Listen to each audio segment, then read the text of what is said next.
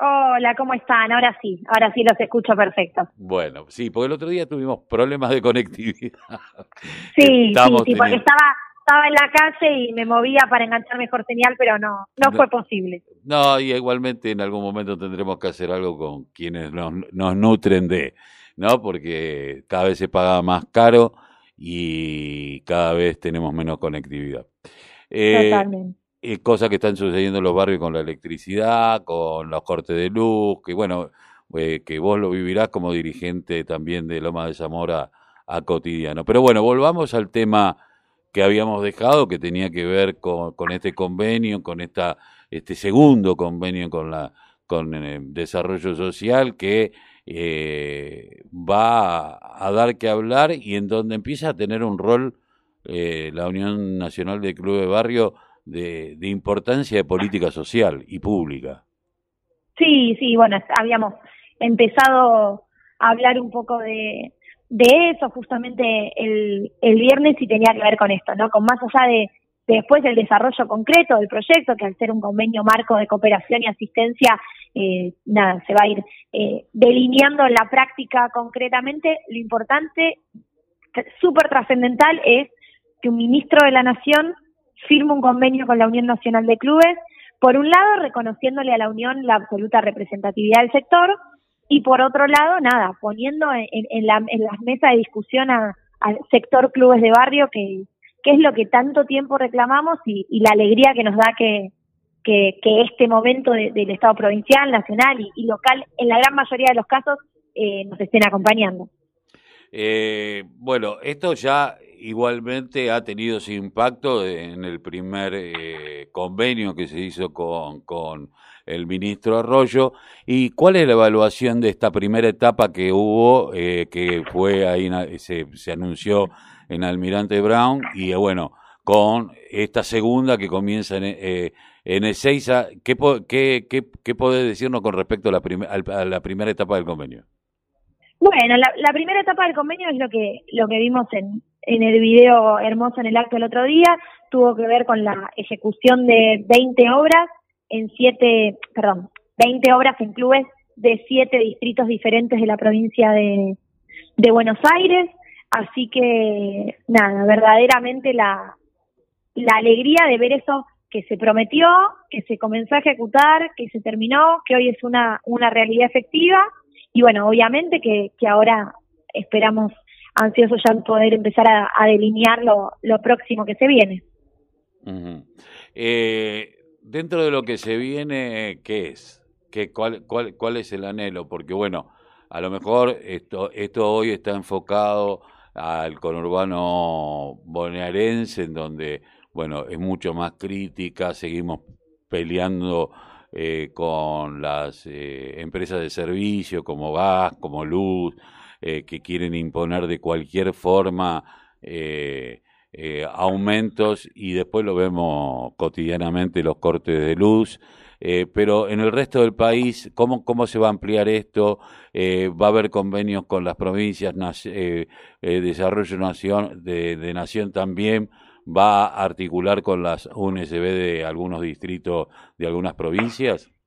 Sí, obviamente al ser un ministerio nacional y la Unión un organismo nacional, ya somos como, como los ejecutores propiamente dicho. Después, obviamente, tiene que ver con el detalle de, de cada programa, es decir, por ejemplo, todo lo que tiene que ver con documentación, sí tiene que especial relación con el territorio, porque las jurisdicciones son diferentes cada una. En cambio, las obras que se han hecho, eh, bueno, estamos viendo hasta dónde nos podemos eh, extender, se ha hecho con la cooperativa, las cooperativas de Somos Barrios de Pie, entonces también, bueno, es una, una mm, articulación con ellos y con la posibilidad territorial que ellos tengan, pero bueno, eso por un lado, por otro lado los de, potenciar trabajo que afortunadamente el ministerio nos dio, bueno, hay, hay varias, varias puntitas para empezar a desmenuzar siempre respetuosas de los tiempos y de las formas de, la administración pública, porque entendemos que no puede ser todo junto y ya y en todos lados. Lo importante es que cuando fortalecemos a la Unión y fortalecemos el sector, directa o indirectamente estamos fortaleciendo a todos los clubes de barrio de la nación. Después cada programa tiene un, ámbito de aplicación territorial o una delimitación geográfica que excede a nuestra decisión o a nuestro criterio. Pero me parece que, el mensaje importante es que cualquier acción, cualquier convenio, cualquier obra que se haga desde el Estado para con un club, fortalece indirectamente a todos, porque pone a los clubes de barrio en, en primera plana y en la mesa de discusión. Eh, yo me preguntaba, bueno, el acceso a la justicia, que es uno de los temas que también está tratando la, la Unión Nacional del Club de Barrio con organizaciones sociales, no solamente para darle un marco jurídico y legal a muchos clubes que, que tienen falencias, sino tal vez ampliarlo. ¿Cómo, cómo, ¿Qué podés contarnos de esto? Estamos en, en desarrollo, nuestro compañero, eh, tanto Alejandro como Diego, nos están dando una mano grande en la organización de ese convenio que se firmó con los Centros de Acceso a la Justicia, conocidos como CAJ, que dependen del Ministerio de Justicia de Nación y que lo que van a acercar a los diferentes clubes de la Unión, de todo el país, es justamente un operativo de, de, de asesoramiento legal, de, acceso a la justicia, de mediación y demás, nuevamente co potenciando lo que siempre decimos del el club como centro de referencia de cada barrio, ¿no? Uno, en la vieja concepción del club, podría llegar a pensar qué tiene que ver un operativo de ese estilo con un club. Mm. Si, si, si, nos vamos a como se pensaba antes de la pelota, el patín eh, o la rifa o el bingo. Bueno, como nosotros lo que reivindicamos es que el club es la red territorial más grande en todo el país, porque en todos los barrios del país hay un club, eh, este tipo de operativos lo que hace es trasladarnos al, al concepto que estamos convencidos que tenemos de club de barrio como eje y núcleo y punto central de toda la vida comunitaria. Siendo la práctica del deporte por ahí su, su manifestación más conocida, pero que en realidad siempre que el vecino o la vecina necesita algo, siempre el club es un lugar de, de referencia. Y estos operativos que se van un poquito de, lo, los espacios normales o que siempre fueran tradicionales respecto a los clubes, nos ayuda a potenciar esa visión como, como eje, como punto neurálgico en cada barrio de, los clubes. Eh, bueno, de hecho los clubes lo han demostrado en la práctica, ¿no? De que son mucho más que eh, un lugar en donde encontrarse, reencontrar, eh, que se reencuentra la familia o se encuentra el barrio para jugar un deporte, para divertirse, para hacer algo, sino eh, que tienen un compromiso social. Eh, creo que en estos 13 años eh, lo único que se le está dando forma es algo que ya estaba funcionando eh, como tal, aunque no tuviera nombre. A lo, mejor, a lo mejor estamos, hoy se le, se le encontró el nombre. Y hablando de esto, porque uno siempre dice, eh, nosotros eh, tenemos como concepto que hay tres espacios, que uno es la casa, que el tema del hábitat, discutir por el barrio, por el mejoramiento de la casa, porque cada uno tenga un hogar cada vez más digno. El otro es la escuela y el otro es el club, que son las tres patas eh, importantísimas. Y vos como en tu rol de, de, de, de presidente del Consejo Deliberante de Lomas, tuviste eh, el otro día tuvieron la visita de la expresidenta y actual vicepresidenta de la Nación, Cristina Fernández de Kirchner, eh, para eh, el tema del relanzamiento de Conectar Igualdad. Eh, bueno, sí. ¿qué, qué, qué, ¿qué sensación tuviste? ¿Qué es lo que podés rescatar más allá de que fue muy clara y concisa en su, en, en, en su mirada de lo que se viene? Mira, bueno, primero obviamente siempre desde, desde lo personal y desde lo representativo del sector en ambos caracteres escuchar a la vicepresidenta es, un honor y un orgullo porque la, la claridad de conceptos que tiene es maravillosa. Respecto del, del, Conectar Igualdad, que bueno, en este caso yo soy lomense y en este distrito, eh, nuestro distrito Martín Insaurralde decidió relanzar un, Conectar Igualdad de Lomas de Zamora con la entrega de 10.000 tablets a a compañeros y compañeras. Hola. La, la, volvimos a perder, me parece. Oh, siempre nos pasa. A ver si podemos retomar. Sí. No, no, sí, se perdió la comunicación. Estaba bueno eso que lo último que estaba diciendo encima. Uh -huh. Que es algo. Bueno, vamos musical. a ver si nos podemos comunicar con Marina. Eh, nuevamente, tenemos problemas con Marina. Eh, ahí viene, ahí viene, viene. Ahí viene la producción que nos vamos eh, a, estaba muy bueno lo que estaba diciendo. Sí, 10.000 tablets se entregaron en Lomas de Zamora. Bajo este concepto de conectar igualdad. 10.000 alumnos que van a tener la posibilidad de tener conectividad. Por supuesto, son, muchos más. Eh, pero me parece que pues, eh, retomar un programa eh, totalmente destruido, totalmente cercenado, me parece que en esto de que se hayan entregado 10.000 tablets en Loma de Zamora, más allá que, que eh, es como un, volver a recomenzar después de tanta destrucción, ¿no? Eh, Marina, te tenemos de nuevo. ¿Ahí estás? Hola, sí, acá estoy, acá estoy. Eh, bueno, parece que hay gente que no quiere que digas lo que decís. Terrible.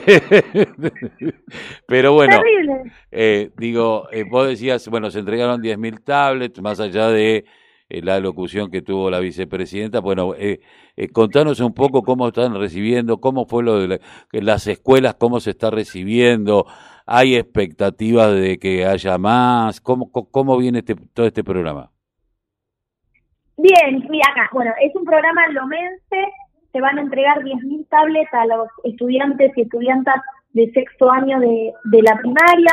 Eh, no puedo dejar de, poner, obviamente, de manifiesto mi orgullo, eh, porque son fondos absolutamente municipales y que nuestro intendente Martín Isaurralde, eh, en, en un gesto de, de, reconocimiento a este programa revolucionario que fue el Conectar Igualdad, le ha puesto de nombre conectar igualdad, igualdad Lomas.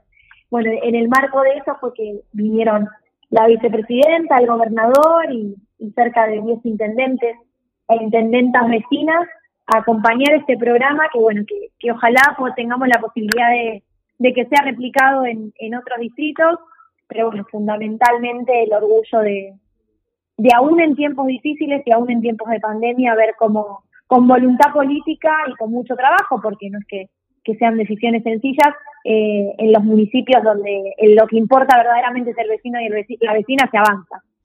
teniendo en cuenta, esto ya te traigo el territorio, porque esto tiene que ver con los clubes, tiene que ver con la vida social. Eh, eh, evidentemente la pandemia, esta imposibilidad de que mucha gente que trabajaba en la informalidad no lo pudo hacer de la misma manera, que se cayó mucho el tema gastronómico, sabemos que en Lomas hay lugares que son polos gastronómicos, eh, pero y que, bueno, hay mucha gente que vive de la informalidad. Evidentemente, el erario público debe haber, eh, Lomense debe haber tenido un golpe en el tema recaudación. Igualmente, así invierte con plata del pueblo de Lomas para Lomas. Totalmente, totalmente, y no porque eh, sea obviamente, como te decía, una decisión sencilla, sino que muchas veces lo que vemos en, en diferentes gobernanzas, ¿no? Locales, provinciales, municipales, eh, nacionales, es el orden de prioridades. Es lo que te decía hace un rato. No se puede hacer todo, todo junto, en todos lados, al mismo tiempo.